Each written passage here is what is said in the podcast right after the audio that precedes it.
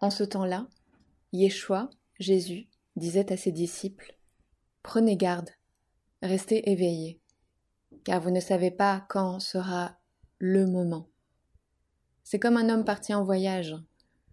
En quittant sa maison, il a donné tout pouvoir à ses servantes et ses serviteurs, fixé à chacune et chacun son travail, et demandé au portier de veiller. Veillez donc, car vous ne savez pas quand vient le maître de la maison, le soir ou à minuit, au chant du coq ou le matin? S'il arrive à l'improviste, il ne faudrait pas qu'il vous trouve endormi. Ce que je vous dis là, je le dis à toutes et tous.